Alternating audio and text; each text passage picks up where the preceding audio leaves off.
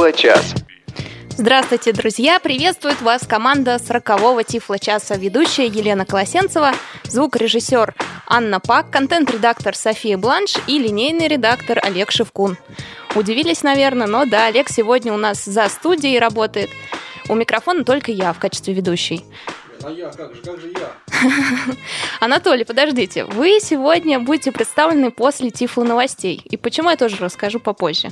Так вот. Но раз вы тут уже пару слов сказали, я представлю вас все-таки Анатолий Попко, э, ведущий Тифло часа, который сегодня вдруг оказался в качестве гостя. Анатолий, казалось бы, совсем недавно было лето. Но вот как стрекоза у нас в басне оглянуться не успела, не успели мы с вами, лето красное пропели в Тифло-часе здесь. На дворе уже 16 октября. В общем-то, пора вспомнить о знаменательных событиях в жизни каждого незрячего, о Международном дне белой трости. Я готов вспоминать. Да, вы, кстати, помните, когда впервые в США появился этот день? О, Ну, конечно, в 19 в 20 веке. Ну, примерно 70-е. В России, кстати, в СССР точнее, эта дата появилась в год моего рождения, в 87-м. Отлично. Ну, в общем, к чему я это все? Мы историю не будем вспоминать. Хочу сказать, что тема нашей беседы сегодня – это белая трость. А, Она стала как раз символом Международного дня белой трости 15 октября. Ну что ж, перейдем к этой теме позже, а сейчас у нас Тифло новости. Тифло новости. Здравствуйте, дорогие друзья. Тифло новости сегодня начну с исправления и извинений. Помните, неделю назад мы говорили о человеке, которого зовут Эйбрахам Немeth, который скончался в начале октября, который, как я сказал, прожил 100 лет, потому что родился он в 1913 году. Так вот, это неправда. Я ошибся и приношу свои извинения. Эйбрахам Немeth родился в 1918 году и немного не дожил до 95 лет. Но помните, в прошлом выпуске я говорил о том, что Эбрахам Немeth был весельчаком, таким любителем пошутить. И вот тут уже заочно, если можно так выразиться, Эбрахам Немeth с нами пошутил. Дело в том, что родился он не просто в 1918 году, а, внимание, 16 октября 1918 года. Так что сегодня был бы день рождения этого удивительного человека, и в его день рождения мне э, снова приятно о нем упомянуть, даже вот в таком контексте, необычном контексте извинений за ошибку, допущенную мною в предыдущем выпуске программы «Тифло час». Эйбрахам Немев, 1918-2013. Тоже ведь пожил неплохо, и след оставил в этом мире более чем существенный. Ну, теперь, собственно, к новостям. Приятные новости из Нижнего Новгорода. Нижегородская некоммерческая организация «Камерата» выиграла грант, это федеральный грант Министерства эконом-развития на осуществление программ по обучению преподавателей компьютерной грамотности для незрячих и слабовидящих. С нижегородцами вы уже знакомы по программе «Тифло-час», по другим передачам «Радио ВОЗ». Многие слышали, а кое-кто и участвовал в их проекте, который назывался «Школа тифлокомпьютеризации НКО». Так вот, сейчас аналогичный, но, кажется, еще более крупный проект э, предстоит благодаря вот этим неугомонным нашим нижегородцам. И об этом проекте мы побеседовали с заместителем директора некоммерческой организации «Камерата» Мариной Рощиной. Расскажите, пожалуйста, какой грант и на какие цели вы выиграли и как вы собираетесь эти цели реализовывать? Хотела начать с того, чтобы сказать спасибо всем, кто нас поддержали. Вот то, что проект выиграл, в этом очень большая роль принадлежит тем, кто нас поддержал, тем, кто написал нам письма поддержки. Проект, который мы будем реализовывать в ближайшие два года, называется «Развитие методической и кадровой базы некоммерческих организаций по обучению инвалидов по зрению компьютерной грамотности». Направлен он на работу с преподавателями, с теми, кто учит незрячих работать на компьютере и теми, кто оказывает им поддержку в освоении, может быть, каких-то других тифлоинформационных технологий. Вообще этот проект является в некотором смысле продолжением нашего предыдущего проекта, в котором мы работали с более широким кругом специалистов некоммерческих организаций, которые занимались компьютерными технологиями вообще. Говорили об их внедрении и так далее. Сейчас мы хотим больше сосредоточиться именно на вопросах преподавания. У нас будет мероприятие выездное, то есть в Нижнем Новгороде в феврале будущего года, на которое мы соберем людей, которые готовы участвовать в нашем проекте. Дальше планируется целый ряд мероприятий дистанционного плана. Ну, мы пока с технологиями не определились. Может быть, это будет скайп, может быть, какие-то другие технологии. Так же, как в прошлом проекте, планируется дистанционный курс с университетом имени Лобачевского – и в конце будет заключительное мероприятие, это будет уже летом 2015 года, где соберутся самые активные участники. Еще такой маленький секрет, планируется конкурс работ. Может быть, это будут методические работы преподавателей, может быть, это будут проекты некоммерческих организаций. Мы подумаем ближе к делу об этом. Но задумка такая есть. Марина, назовите, пожалуйста, контактную информацию, по которой с вами могут связаться преподаватели, заинтересованные в возможном участии в этом проекте. Наиболее простой способ с нами связаться – это смотреть информацию на нашем сайте www.kumirata.org. Есть у нас, естественно, почта tiflosobaka.comp через C, ру. Ну, вернемся к новостям. Вышла третья бета-версия JOS 15, а точнее JOS 15.0.4106. Значит, предупреждаю сразу, это последняя бета 15-го JOS, которая еще работает, пока еще работает с авторизацией для JOS 14. Работает она, конечно, ограниченное время, но э, я думаю, через 2-3 недели будет уже финальный релиз JOS 15, который потребует и новой авторизации. Если ваша авторизация заканчивается на JOS 14, и вы хотите все-таки познакомиться с JOS 15 и использовать ее не в демонстрационном режиме, то вот этот э, вариант, эта версия, э, этот выпуск э, специально для вас. Это последняя возможность действительно попробовать, что же такое JOS 15. А попробовать стоит, потому что версия получилась очень и очень неплохая. Также в новостях вышло бесплатное обновление для Cobra 10. Это обновление будет установлено автоматически, если у вас уже есть Cobra. И основная фишка этого обновления – поддержка для Microsoft Office 2013. И опять-таки, если несколько лет назад мы говорили об этом как о событии, вот вышел очередной Office, помните Office 2003, 2007, потом 2010, то Office 2013 прошел ну, относительно тихо, относительно незаметно. Вот так меняется меняется э, информационный мир, так меняется расстановка сил. Ну, вот э, Кобра, новая версия Кобры, бесплатное обновление, этот самый Office 2013 поддерживает. И также от компании Microsoft объявлено о выходе обновления для платформы Windows Phone 8. Это платформа для мобильных телефонов. Так вот, это третье обновление для Windows Phone 8 включает, среди прочего, и функции доступности, uh, Mobile Accessibility – Скорее всего, я не уверен, но скорее всего, в партнерстве с компанией Code Factory. Это полный речевой доступ к мобильным телефонам на платформе Windows Phone 8. А доля этих телефонов на сегодня очень невелика. Но как только у нас появится возможность рассказать что-то подробнее, рассказать больше, продемонстрировать, проиллюстрировать, разумеется, мы это сделаем. Ну и последнее – Компания «Исток Аудио Трейдинг» и магазин «Доступная среда» объявляют конкурс, который называется «Мой яркий мир». Это конкурс для школьников, и задание там интересное, и призы весьма привлекательные. Но об этом в следующем телефонном интервью. И с нами на связи Надежда Дзюбук, сотрудник компании «Исток Аудио Трейдинг». Надежда, расскажите, пожалуйста, о том конкурсе, который проводит ваша компания. Конкурс «Мой яркий мир», он организован компанией «Исток Аудио Трейдинг» и интернет-магазином «Доступная среда» для детей, которые имеют нарушение зрения. Конкурсные работы у нас принимаются до 31 октября включительно. Нам очень интересно узнать о ребятах, которые живут э, в разных концах нашей страны. А мы хотели бы, чтобы они рассказали возможными способами о тех устройствах, которые им помогают в жизни, и вообще, как они понимают наш существующий мир. Возраст участников от 6 до 18 лет. Самые разные формы работы. Это может быть рассказ ребенка, записанный, например, взрослым да, ребенок говорит, взрослый записывает.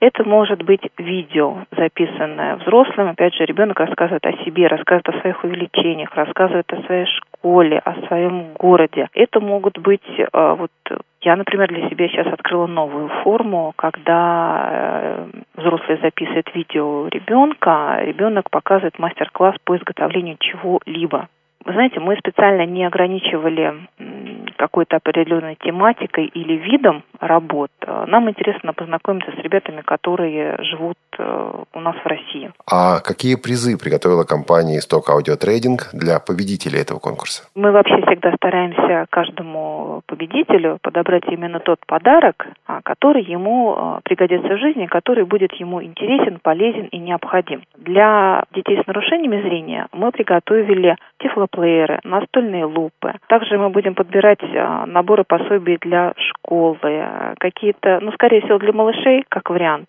а, настольные игровые наборы. То есть именно те да, предметы, устройства, которые помогут ребятам а, жить, развиваться. Назовите, пожалуйста, адрес сайта, где можно найти более подробную информацию и контактную информацию вашей компании. Проще всего в интернете набирать интернет-магазин «Доступная среда», и вы попадете к нам на сайт. Ну вот, друзья мои, готовимся к конкурсам, ставим обновления и слушаем Тифло-час на Радио ВОЗ. Вы слушаете Радио ВОЗ. Тифло-час. У нас нет секретов. Нет секретов. Анатолий, мне интересно, вы в детстве лепили? Э, я прошу прощения, как вот ответить на этот вопрос? Я, я к тому, что от, отправить что-нибудь могли бы в детстве на подобный конкурс? Вот. Поделки какие-нибудь были у вас? Ну, наверное, да, конечно, но не то, чем я горжусь, вот так вырос, выросший. Понятно, понятно. Ну ладно. Леночка, а можно я вот на правах гостя сегодня а, передам привет? Ну, конечно. Вот я с удовольствием э, хотел бы передать привет слушателям, между прочим, Тифлы Часа, которые живут в Киргизии. Такие люди есть, нас очень внимательно там слушают, и вот я сталкивался с председателем э, киргизского общества слепых, ну и мы очень мило пообщались. Человек очень такой технически продвинутый. Я даже записал, как э, его зовут. Честно учил это. Ну, но прочту я. Да, будь добра, пожалуйста. Я, я просто самое сложное всегда на женщин перекладываю. Я надеюсь, что я не ошибусь и попробую прочесть. А, его зовут Калык Бартабасович а, Мамба... Ой, Мамбетакумов. Да. Вот, надеюсь, все я правильно произнесла. Э, действительно, привет вам из Тифла часа. У нас сегодня в Москве на смену солнечной погоде пришел такой моросящий дождик, и сегодня в программе Тифла час есть возможность узнать, э, все ли так же плохо в Новосибирске, потому что кроме Анатолия Попко, сегодня у нас в гостях на связи по скайпу Екатерина Чупахина, инструктор по ориентировке и мобильности а, из Новосибирска. Екатерина, здравствуйте. Алло, Екатерина. Екатерина потерялась где-то в интернете. Мы попробуем с ней выйти на связь позже. Напомню, друзья, что тема нашей беседы – это белая трость. И придется мне, похоже, отдуваться за себя и за того парня, в качестве которого мог бы, но, к сожалению, не выступает Сергей Анатольевич Новиков. Да, был заявлен у нас еще один гость, Сергей Новиков, руководитель компании «Интерпрофит» и магазина «Семицветик». А, Сергей не смог прийти к нам сегодня в теплую компанию, разбавить э, тифлочасовскую такую команду из Анатолия и меня. Лен, ну вы что верите, ж, что я расстроен по этому поводу? Не знаю, не знаю. Посмотрим. Хорошо. Анатолий, что ж, пока одуваетесь вы, а, мне интересно, мне интересно все будет по белой трости, потому что, мне кажется, я вообще ничего не знаю, поэтому начну с самого простого. Зачем человеку незрячему белая трость. Вот в двух словах. В двух словах. Во-первых, щупать дорогу, как бы это ни звучало хорошо или плохо. Во-вторых, э, привлекать к себе внимание. Я слепой. Вот угу. две задачи, которые, мне кажется, наиболее такими важными. Так, но существует она вроде давно. По-моему, это какие-то 20-е годы прошлого века. Я бы сказал, что даже еще раньше, как только появились незрячие люди, сразу они так или иначе пришли к тому, что надо использовать трость. Так, а я читала, что белая трость, именно белая, появилась как раз в 20-е годы, потому что привлечь э, внимание, чтобы да, белая, она стала действительно позже. Есть история довольно-таки всем известная там про фотографа Великобритании, который жил и т.д. Угу. Он покрасил ее в белый цвет, чтобы вот не наступали на него прохожие. По-моему, к нам хочет присоединиться Новосибирск. Алло, Екатерина, здравствуйте. Здравствуйте. Ура! Екатерина, я тут начинала наш э, тифло-час, вот эту, вот эту часть тифло-часа с того, что у нас тут погода изменилась. У вас в Новосибирске тоже дождик? Ну, у нас давно ветер, дождик и даже снег бывает. Пока вас не было, мы обсудили немножко историю и зачем нужна белая трость незрячему человеку. Как она менялась, белая трость Анатолий и Екатерина? Э, вида изменялась? Или это всегда была вот так, как- так, как она сейчас выглядит? Кать, я готов уступить девушке право ответа на этот вопрос. Я все ничего не могу сказать толково. Хорошо. А, значит, смотрите, есть критическое изменение с белой тростью, да? Произошло на самом деле уже после Второй мировой войны, когда а, господин Гувер да, изобрел технику использования белой длинной трости, которой сейчас мы все и пользуемся который учат также и Бийский у нас сейчас центр, и Волоколамский, и в Америке, и в других продвинутых странах. До этого действительно белая трость была, использовалась незрячими людьми. Как тут уже вы правильно рассказали, в 20-е годы она стала именно белой, стала опознавательным знаком. Но отличительной чертой было, что она была короткой и использовалась немножко по-другому. Вот после Второй мировой войны с изобретением этой техники вошло в обиход использования именно длинной трости, гораздо более длинной по сравнению с тем, что использовалось до этого, собственно, основное изменение. Ну и, конечно, мы можем сказать, что изменялись материалы, из которых она изготавливалась, хотя бы потому, что современные трости, большинство у нас сейчас уже переходит на трости, скажем, углепластиковые. Это материал достаточно недавний, его не было ни в 50-х, ни в 60-х годах. Вот. Ну, а почему трость э, настолько популярна? То есть э, до сих пор нет, э, ничего не придумали, никакой замены. А это Казалось у слепых бы... такой фетиш, я вам скажу. То есть нет. Извините. можно было бы придумать. А чем ее можно заменить? Вот я, ну, я не могу даже сейчас в голову GPS тоже нет.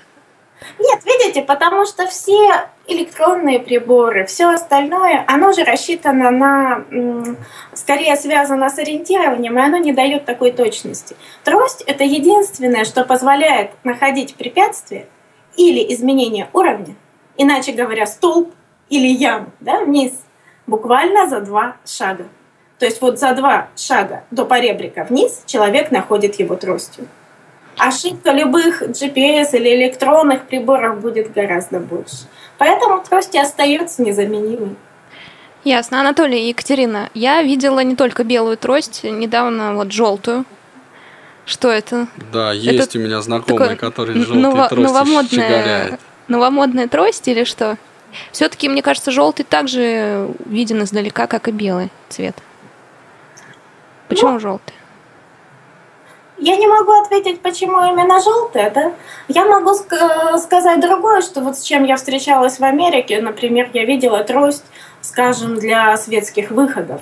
Она черного была, например, цвета, да, и предполагалось, что если леди выходит куда-нибудь на вечеринку и не хочет привлекать внимание белой трости, то, соответственно, вот она берет такую изящную трость к своему наряду. Вот. А, откровенно говоря, делать трости разноцветными, мне кажется, сейчас это не совсем правильная политика, потому что, во-первых, белая трость существует именно в качестве символа незрячего человека, да, как такой сигнал. А человек... Ну, то есть мы ее красим, и сразу теряет она одну из своих функций. Она теряет свою функцию. Это, собственно, ни к чему. Понятно. Слушайте, а еще вот э, такое, ну, прежде чем мы там уже подробнее перейдем к материалам и прочим характеристикам и видам тростей, мне интересно, ну, вот слышала я такое мнение, что не каждый зрячий хочет взять в руки белую трость. То есть такой этап перехода, что ты соглашаешься. Э, это очень тяжело, э, ну, по крайней мере, мне так говорили. И вот вы вспомните этот этап в своей жизни, когда вы взяли в руки белую трость? Ну, я тут можно вклинюсь? Да, не каждый незрячий, он э, готов сказать про себя явно, четко, я слепой. И это, это болезненный такой психологический шаг, он требует э, мужества, да, и хочется всячески вот от этих вот атрибутов, да, э, уйти. То есть я как будто бы, ну, я немножечко вот плохо вижу, я вот как бы не совсем, ну, то есть обычный, конечно, в том смысле, что и т.д. Но вот когда человек берет э, в руки трость, он как бы психологически э, себе, ну вот говорит, да, я незрячий, я такой, какой я есть, я не возражаю. да, против того, что я такой. И мне не стыдно из-за этого, мне неплохо из-за этого, я все равно хожу, да, по городу, по, там еще где-то, и это нормальное явление. А у вас, Екатерина, вызвал какой-то, вызывает ли у окружающих незрячих э, вот такое вот э, чувство трость, что если ты ее берешь, ты признаешь, что ты незрячий. И обратного шага, что ли, нет, да, такой надежды. Да, есть такая проблема, что многие люди с нарушениями зрения не, ну, поначалу не принимают белую трость, не хотят с ней ходить, именно потому что а, ну, проблема, конечно, лежит, э, тут было правильно сказано в принятии да, своего нарушения, но не только. Ведь принять свое нарушение было бы гораздо легче, если бы реакция окружающих у нас была всегда адекватной. Боятся также и реакции окружающих. Как я выйду с тростью на улицу, на меня все будут смотреть, на меня все будут глазеть. И, к сожалению, я это слышала от многих людей, с которыми я работаю, да, и обучаю навыкам передвижения. Это ну, совершенно типовая ситуация, что все поначалу стесняются и, и переживают по этому поводу. И, к сожалению, да, человек выходит на улицу с тростью, и люди будут глазеть, и люди будут оборачиваться. Но также довольно скоро люди, начиная ходить с тростью, обнаруживают, что найдется довольно много людей с адекватной реакцией, которые, увидев человека с тростью, вообще-то говоря, предложат помощь. И что вот эта реакция, она приносит, скажем, больше да, положительного, чем а, вот, скажем, какие-то негативные ремарки да, и негативные переживания. Честно признаюсь, э, никогда не замечал до работы в КСРК ВОЗ э, белую трость на улице. То есть, может быть, это, не знаю, в Москве так происходит, настолько много людей и хаос такой творится, что белая трость просто невидима. А, и стала замечать только, когда стала работать. То есть, когда я стала понимать, что это означает и так далее, и связывать. Это просто такая ремарка от зрячего человека. Не так уж э, белая трость э, видна, то есть привлекает внимание. Ну, я в больших понимаю... городах. Ой, простите, Лена, да. я вклинился, да? Да, да, да. Я так понимаю, Кать, у вас же нет инвалидности по зрению, правильно я понимаю? Нет. То есть вы именно обучаете э, как вот как инструктор-инструктор? Да. Обучаете незрячих. А можно я вам, как гость гостю, задам вопрос? Вот а, ну, понятно, что такие ситуации никто не прогнозирует, но вот чисто умозрительно, чисто теоретически, вот вы обучаете, у вас есть свой опыт и все прочее. Вот если вам бы пришлось пользоваться тростью, а, это было бы вам легче сделать или сложнее? Я думаю, что легче, потому что я владею навыками использования белой трости. То есть я знаю техники использования трости. То есть те вещи, которые люди, сказать, э, люди зрячие обычно не представляют, да, как использовать трость, какие там техники, какое положение руки, какой должен быть размах и как ей пользоваться на ступеньках вверх и на ступеньках вниз. Я как инструктор это знаю. Я умею делать все то, чему я учу людей. В этом плане, я думаю, конечно, мне было бы проще. То есть проще чисто технически, а психологически? Не берусь предсказать, но думаю, что все равно проще, потому что обычно шок у людей, которые теряют зрение, связан именно с тем, что они никогда с этой ситуацией раньше не сталкивались. И очень мало они знают. И это накладывает, эм, ну, скажем, это усугубляет очень сильно переживания, потому что люди постепенно для себя открывают. Ага, если у меня нет зрения, оказывается, что вот я, я-то думал, что я никуда не смогу никогда выйти, а оказывается, с тростью можно ходить. Есть люди, которые ходят, да? Потом начинается этап, что, ага, оказывается, это не так сложно, я тоже могу, скажем, там пойти и так далее. Мне будет чисто проще, потому что я, ну, вот эти вещи я хотя бы представляю. Я реально могу оценить потенциальные возможности, да, и ну, каковы реальные ограничения? Где они есть, а где их нет? Раз у нас есть Анатолий и Екатерина, то мне интересно, э, как вы обучались, э, как вы обучались, да, ходить с тростью. Кто вас обучал, как это происходило? Потому что интересен опыт и Анатолия, как незрячего, и Екатерина, как зрячего человека-инструктора. Наверное, начнем с девушки. Екатерина. Я только воздуха в рот набрал. Как, как, вы, как вы научились? Так все-таки я? Да. А, хорошо. Я обучалась э, на, скажем, вот ту самую специальность инструктора по ориентированию мобильности. Я получила в Государственном университете Сан-Франциско. Соответственно, это магистерская программа, в которой я обучалась, и в курс обучения, естественно, входило обучение навыкам передвижения с тростью. А вы обучались закрытыми глазами? Да, это очень большой курс, где больш, большую часть курса занимает практикум, в котором студенты работают в парах. Один работает с закрытыми глазами, второй в это время играет роль инструктора, да, скажем так. Потом роли меняются. А приходилось э, вам э, готовить инструкторов в России, таких же, как вы, зрячих? Да, я работала с 2004 года по 2009. Существовала программа Новосибирского государственного университета, которая занималась подготовкой инструкторов по ориентированию мобильности. Угу. И я там работала. И вы вот по той системе, которую получили за границей, да? Правильно? Ну, модель, скажем, была взята, конечно, с американских программ, но она была адаптирована к российским условиям к российскому асфальту. российским условиям, да. И его отсутствию. Анатолий, расскажите о себе. Значит, я еще раз вдыхаю, да. да. Я пытался взять э, в руки белую трость, учась в московской э, школе для слепых номер один. Вот. Не получилось. Сколько лет было вам? Мне, ну, я вообще поздно ослепший. То есть, я ослеп в 12 лет, соответственно, пока туда-сюда 14, ну, где-то лет 16. Вот так, угу. 16-17, наверное. Вот. У меня не было психологического барьера, такого вот прям сурового, что ой, на меня сейчас все будут смотреть. Но научиться правильно, сколько-нибудь правильно использовать трость мне не удалось.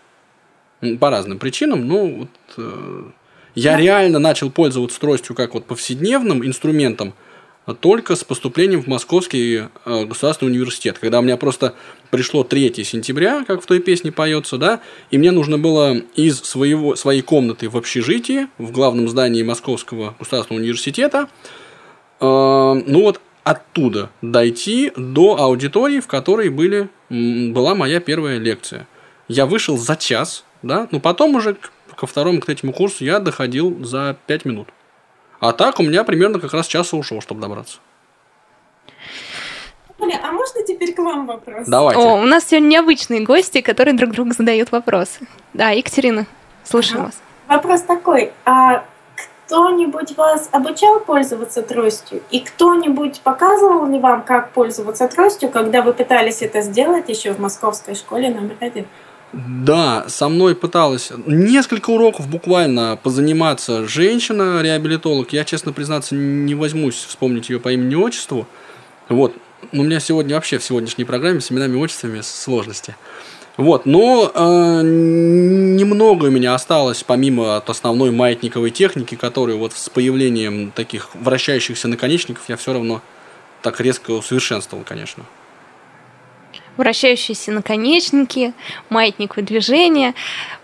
Подробнее об этом в следующей части программы Тифло час. Сейчас мы уходим на небольшую паузу. Радио ВОЗ. Для тех, кто умеет слушать. слушать. Новости радиостанции. Творческие планы. Свежие идеи. Неформальное общение со слушателями. Все это в прямом эфире в программе «Кухня Радио ВОЗ». Каждую пятницу – 16 часов по московскому времени. Не пропустите. Встречаемся на кухне. Тифло час. Все средства связи включены. Мы слушаем вас. Если вы, друзья, слышите мой голос, значит, сделали сегодня вечером правильный выбор, включили Тифло час. Тема нашего разговора «Белая трость». В студии для вас работает Елена Колосенцева, и у меня сегодня в гостях Анатолий Попко, я, кстати, забыла сказать э, должность Анатолия, менеджер по развитию компании Элита Групп, и Екатерина Чупахина, инструктор по ориентировке и мобильности из Новосибирска. Друзья, средства связи действительно включены. Мы ждем ваши вопросы про белую трость на почту тифлочасsobака.радиовоз.ру. К нам на скайп можно звонить радио.воз или по телефону 8499 943 3601. Он не изменился, стандартный номер радиовоз. В общем-то, жду ваших вопросов, потому что у меня лично их много, и, может быть, не все эти вопросы интересны вам, дорогие друзья, мне они интересны. А, расскажите мне, пожалуйста, Анатолий и Екатерина, как э, делятся белые трости? Я знаю, что их огромное разнообразие просто. Ну, давайте по, по материалам мы немножко поговорили, да? Ну, по цели применения. Делятся ли трости? Можно я тут вклинюсь и Да, пытаюсь преодолеть давайте. вашу женскую солидарность? Значит, э, займусь рекламой компании Элита Групп, по крайней мере. А, Кать, вы потом, если по- ну, вот меня дополните, я думаю, да, потому что это было... Ну, должен же сначала отвечать тот, кто меньше знает, правильно? Вот, значит, трости, вот по виду, э, точнее по материалу делятся, ну, по крайней мере, трости компании Амбутек, да, делятся на углепластиковые, алюминиевые и стеклопластиковые. Соответственно, они бывают многозвенные, речь идет сейчас о складных тростях, да. Ну, как правило, количество звеньев, как правило, количество звеньев или четное, или нечетное.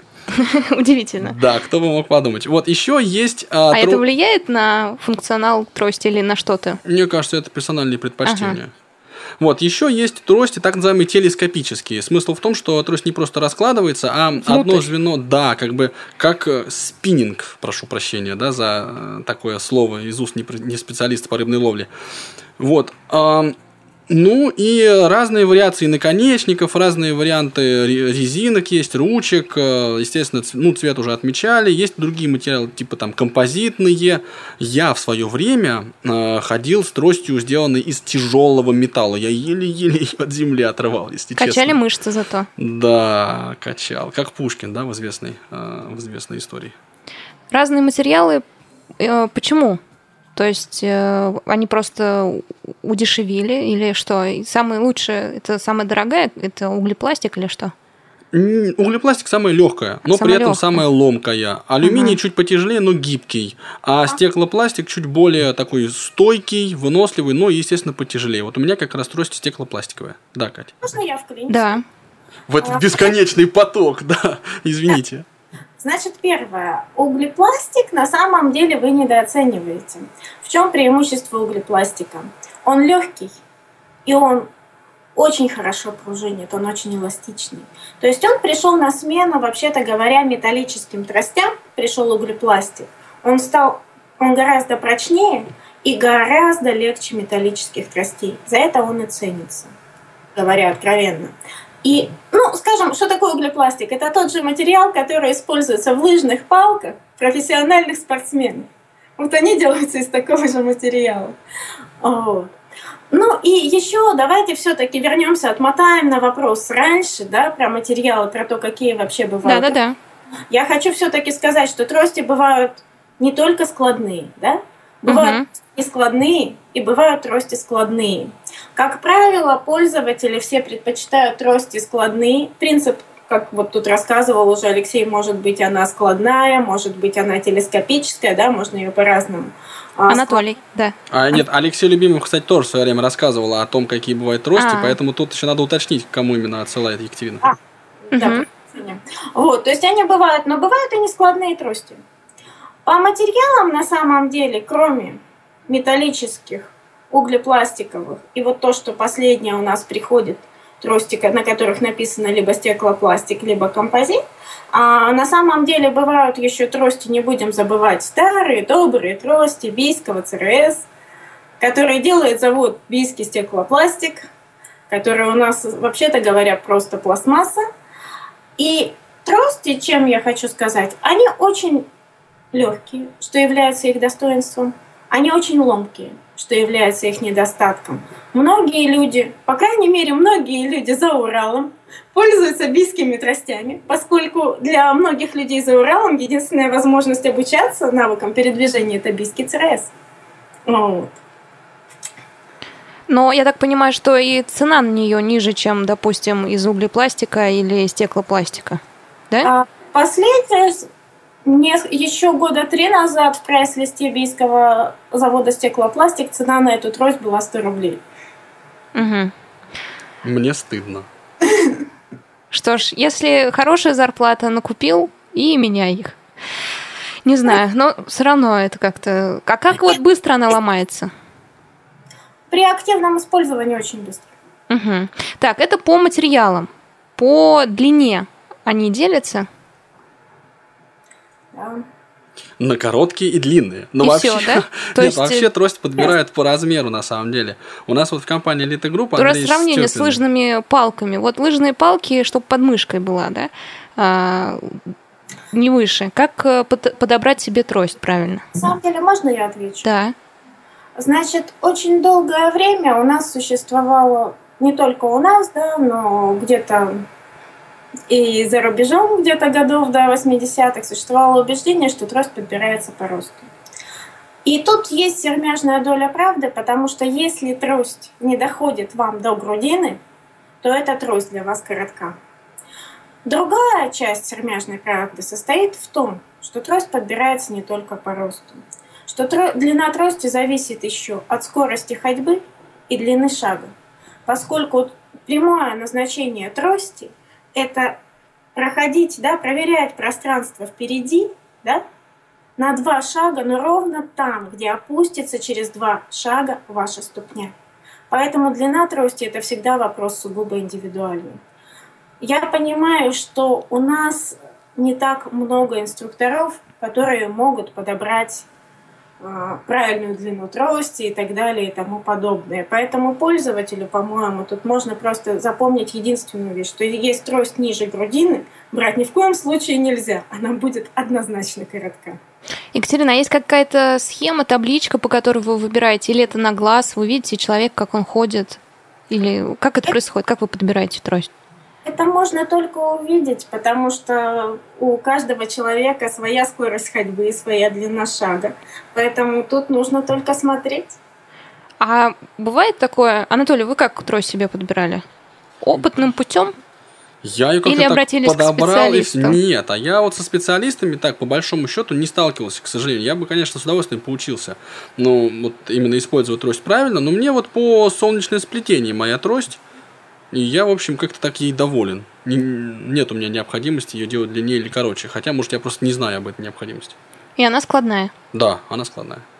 Так, а наконечники какие бывают? Э, Вот, допустим, этим летом или осенью, я уже забыла, я была в Испании и видела там наконечник э, гораздо шире и больше у незрячего на белой трости, чем у российских э, незрячих. Действительно ли так отличаются, то есть за границей у нас наконечники и вообще какие они бывают? Можно, прежде чем серьезно на этот вопрос Да. отвечать, я скажу так, что вот как раз я начал говорить Андрей Степин, это человек, который занимается в компании Elite Group подбором тростей, консультированием по этому Мгм. вопросу. Очень обаятельный молодой человек, значит, он ко мне как-то принес и начал так катать, как будто вот по мне какую-то такую двухколесную штуку. Я у нее, естественно, его ото- ну, у него отобрал ее, да, и начал смотреть, и выяснилось, что это такая, такой наконечник для трости. Он, наверное, сантиметров, ну, 40 в высоту. Он двухколесный реально. Да, я не знаю, понятия не имею, зачем он может быть нужен, но я вот такой вот наконечник видел. Это, конечно, ну, меня просто так удивило очень сильно. Вот, но еще видел наконечник, правда, ну, по-моему, для опорной все-таки трости, с такой вот антилет. Тоже довольно интересно сделанный, ну, да. А так все стандартно и банально. Так, Екатерина, давайте о стандартном и банальном. Как делятся наконечники? Ну, смотрите, во-первых, э, тут надо понять, что такое российские трости, да, и что такое зарубежные трости. Российских тростей у нас не так много в ходу, кроме тростей бийского ЦРС, которые имеют маленький, э, не вращающийся, да, стационарный наконечник в виде шарика. А Вот. э, У нас еще есть трости складные, которые ВОЗ, да, которые, собственно, там в основном идет стандартный наконечник, который типа карандаш. Теперь мы переходим к тем тростям, которым пользуется большинство людей, которые ведут активный образ жизни и передвигаются самостоятельно с тростью. И в основном все пользуются заграничными тростями, соответственно, это заграничный набор наконечников. Тут я сразу скажу, что наконечники, к сожалению, у разных фирм-производителей тростей, они не взаимозаменяемы. Так скажем, трость, наконечники для тростей канадской фирмы Ambutec не подойдут к чешским тростям, которые есть у нас на рынке. и не подойдут, например, к американским тростям фирмы Advantage, которых у нас на рынке. нет. Ек- Екатерина, извините, я вас перебью. Анатолий, это сделано специально? Или Это чисто физически... специально мной. Чисто физически это было возможно сделать? Да, Чтобы мне они все кажется- были универсальные? Мне кажется, такую задачу просто никто не ставил из производителей трости, как-то унифицировать наконечники. Мгм. А нужно ли это делать? Или я сейчас такая чисто зрячий вопрос задала? Никогда не задумывался. Мне кажется, это не очень э, критично, потому что так или иначе незрячий пользователь останавливается на одном варианте ну, белой трости, который ему подходит, и в принципе уже ну, его и использует. Да? Стирается один наконечник, он покупает другой Мгм. и так дальше. А я Ясно. бы выражала, чтобы они были взаимозаменяемы. Нет, я бы тоже не возражал, конечно. Вот, это было бы на самом деле удобно. Но, наверное, нереалистично, потому что я подозреваю, что ну, фирмы, производители в этом не заинтересованы. То есть э, иногда хочется, чтобы трость сама была одной фирмы, а наконечник другой. Так я понимаю? Хочется, чтобы те наконечники, которые у тебя есть в наличии, можно было одеть на ту трость, которая у тебя есть в наличии. А Мгм. наконечники и трость могут оказаться разных фирм.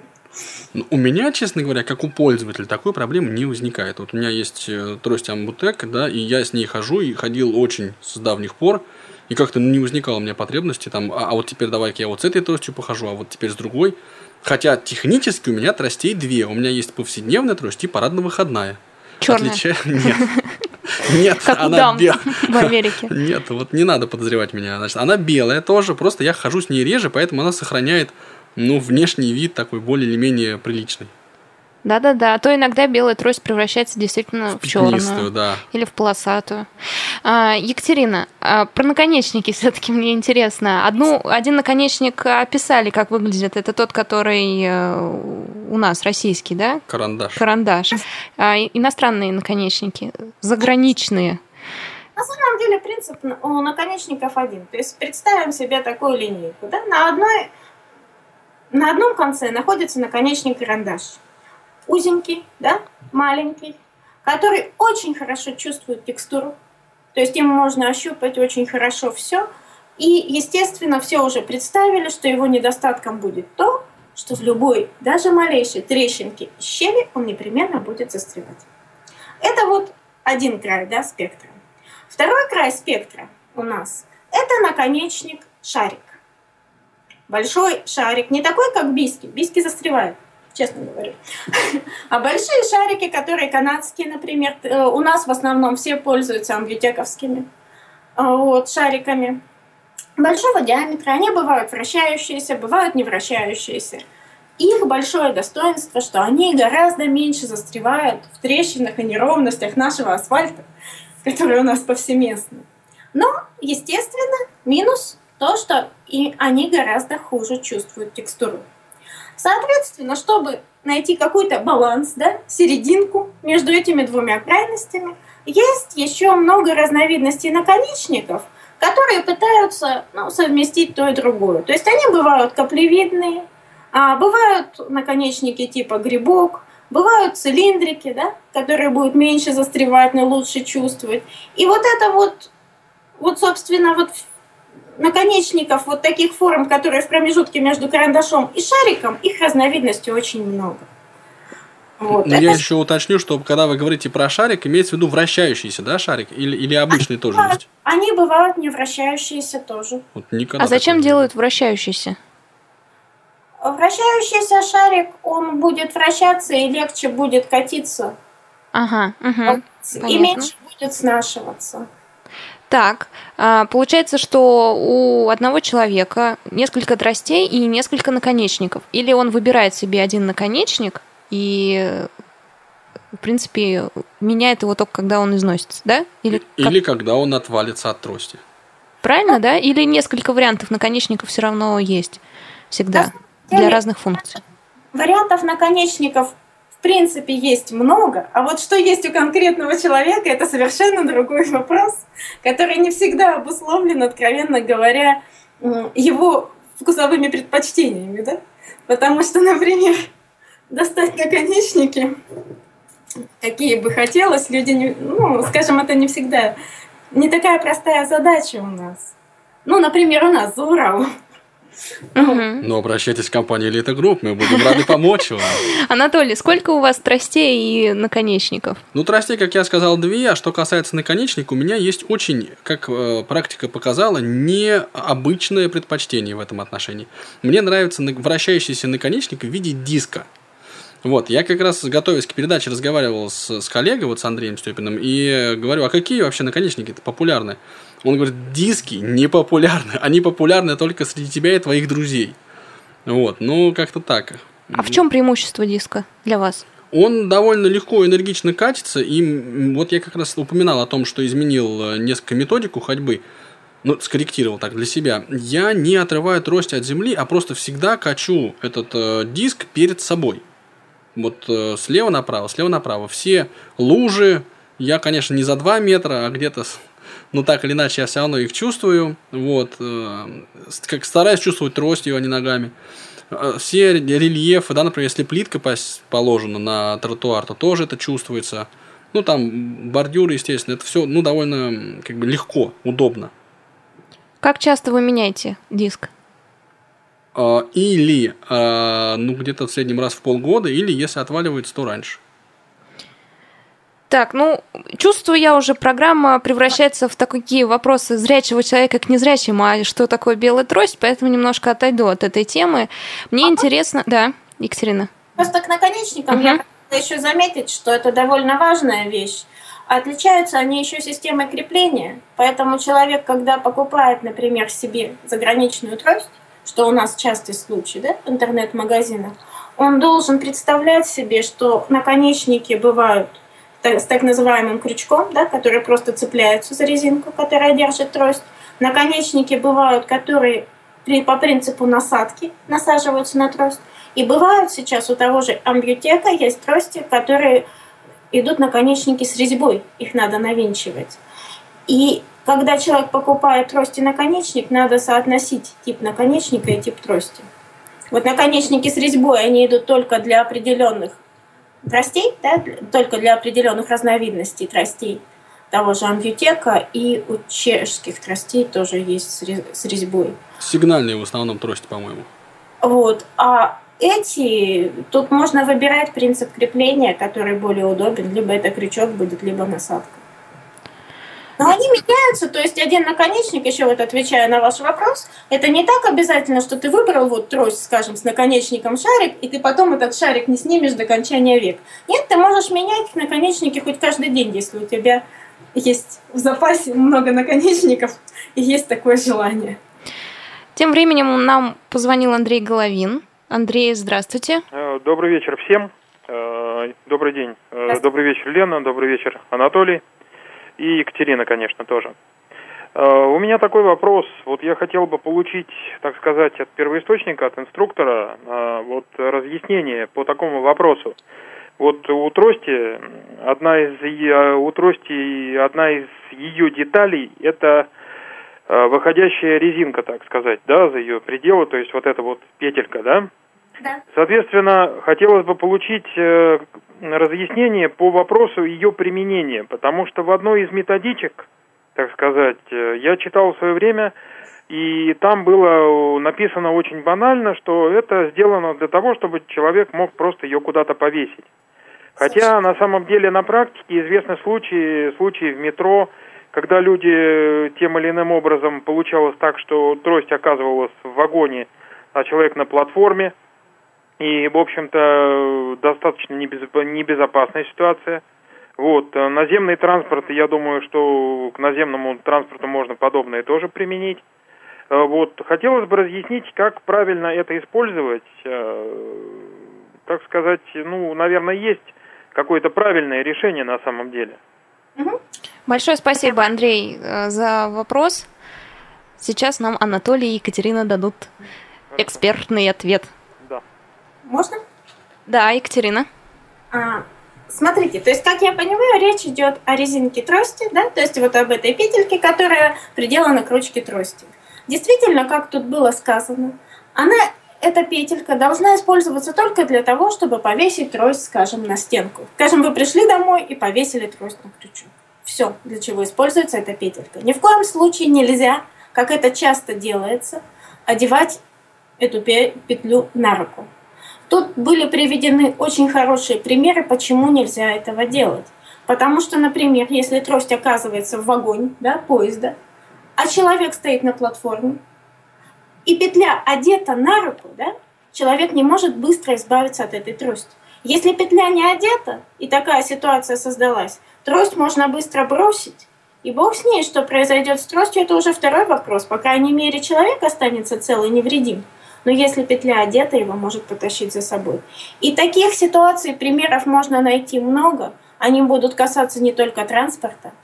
Именно поэтому убедительно всех призываю, пожалуйста, не одевайте эти, эту петельку на руку когда вы ходите с тростью. Я, можно, тут тоже вставлю свои 5 копеек именно с точки зрения пользователя. Я двумя Надевайте, руками...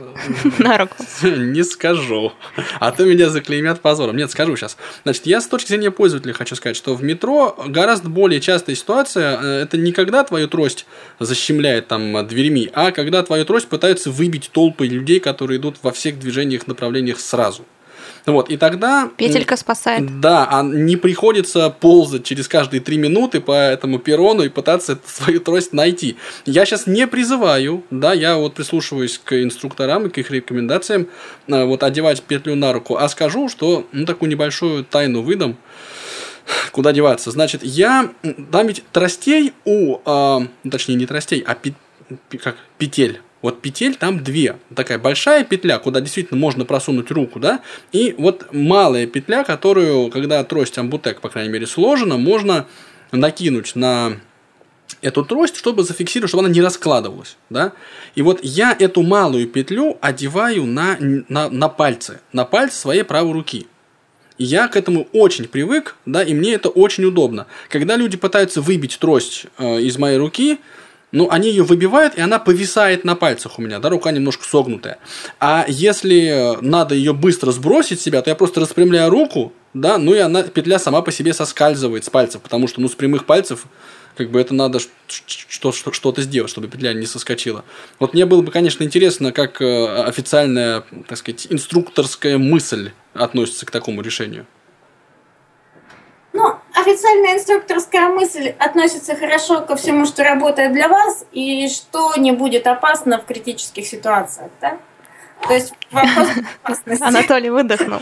Да. Друзья, что вы делаете с петелькой? Звоните нам на телефон 8499-943-3601 на skype radio.voz. Пишите на тифлочас собака радиовоз.ру. Все-таки интересно, а, надеваете вы петельку или нет, и были ли случаи вот такого попадания между а, дверьми метро, метрополитена. Так, друзья, я хотела, знаете, что спросить у вас? А по ИПР белую трость можно же получить, правильно? Да. Так, и получаешь ты ее, наверное, самую дешевую. Ту ну, самую за 100 рублей, наверное. Получаешь ты ту трость, которую фонд социального страхования приобрел для тебя. Вот. Есть, как всегда, в случае с ИПР возможность приобрести трость самостоятельно, ну, желательно, конечно, по согласованию вот с ФСС и получить компенсацию за трость, но я вот, если честно, не вполне уверен. По-моему, эта компенсация, как и в случае с плеерами, тифло-флешплеерами, будет э, ограничена теми размерами, той суммой, которую э, регион отважился потратить на трость. Да, совершенно верно. Причем сумма сейчас идет ну, по крайней мере, в прошлом году, году была на трость, это где-то примерно вот порядок величины 400, да, там, скажем, там рублей от 300 до 500 не больше. Ну, как бы в таком промежутке она была. Я вот как раз недавно разговаривал с, со своими коллегами, бывшими, а, с МПО Московское производственное объединение электротехника 450 рублей. В среднем, по-моему, стоит трость.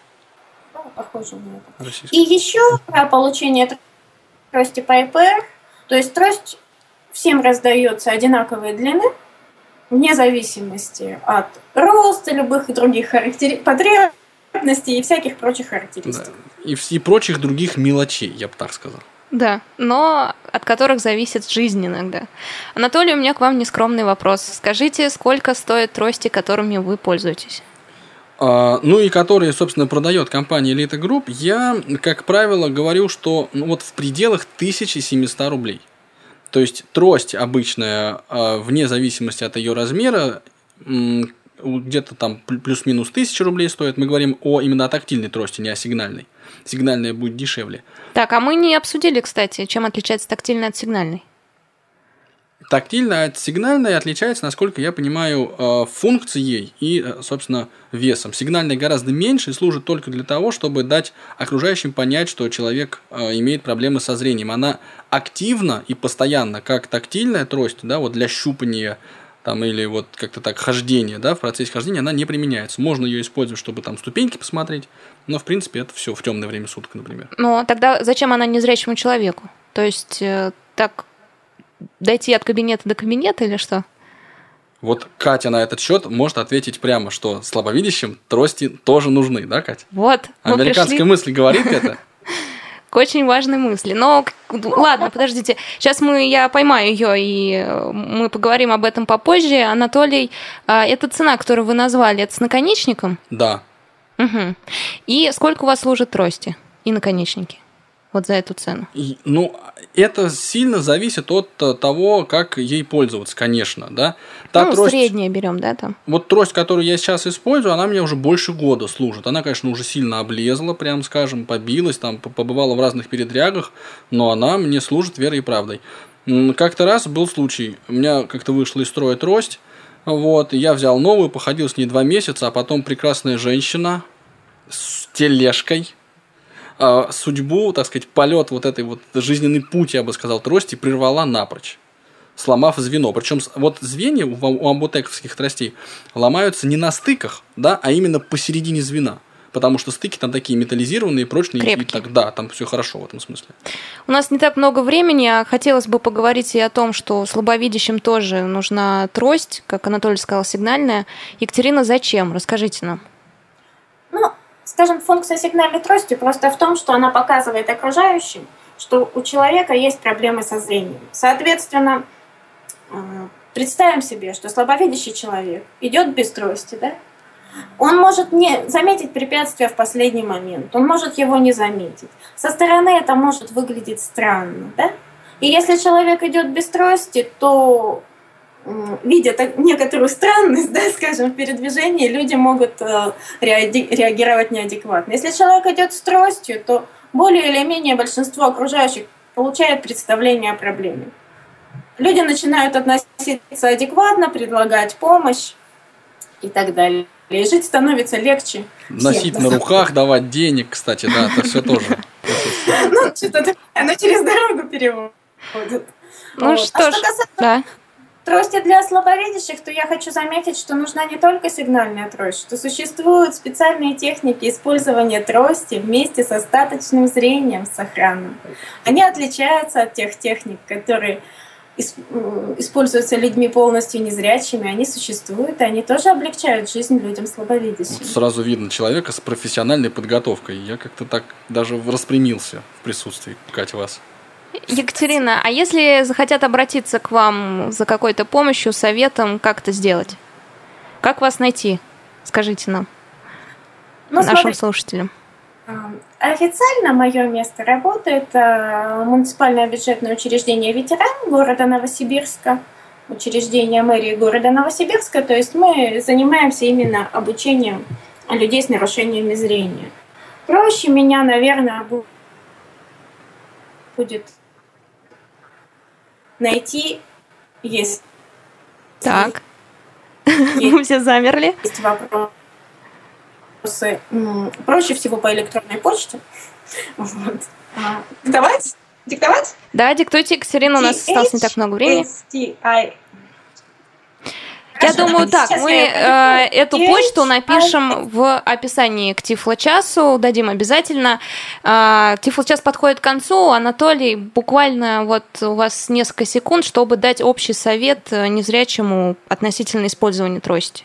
Купите себе удобную трость И и, ходите с ней. Да, не стесняйтесь, не бойтесь и т.д. Спасибо большое. И, Екатерина, у вас буквально несколько секунд тоже дайте такой совет э, относительно использования трости незрячему человеку. Пользуйтесь тростью. Спасибо большое, И друзья. головой. Тифло-час подошел к концу. Я рада была вас всех услышать, кто позвонил и кто написал. До встречи. Тифло час. Слушайте нас ровно через неделю. Продолжение следует.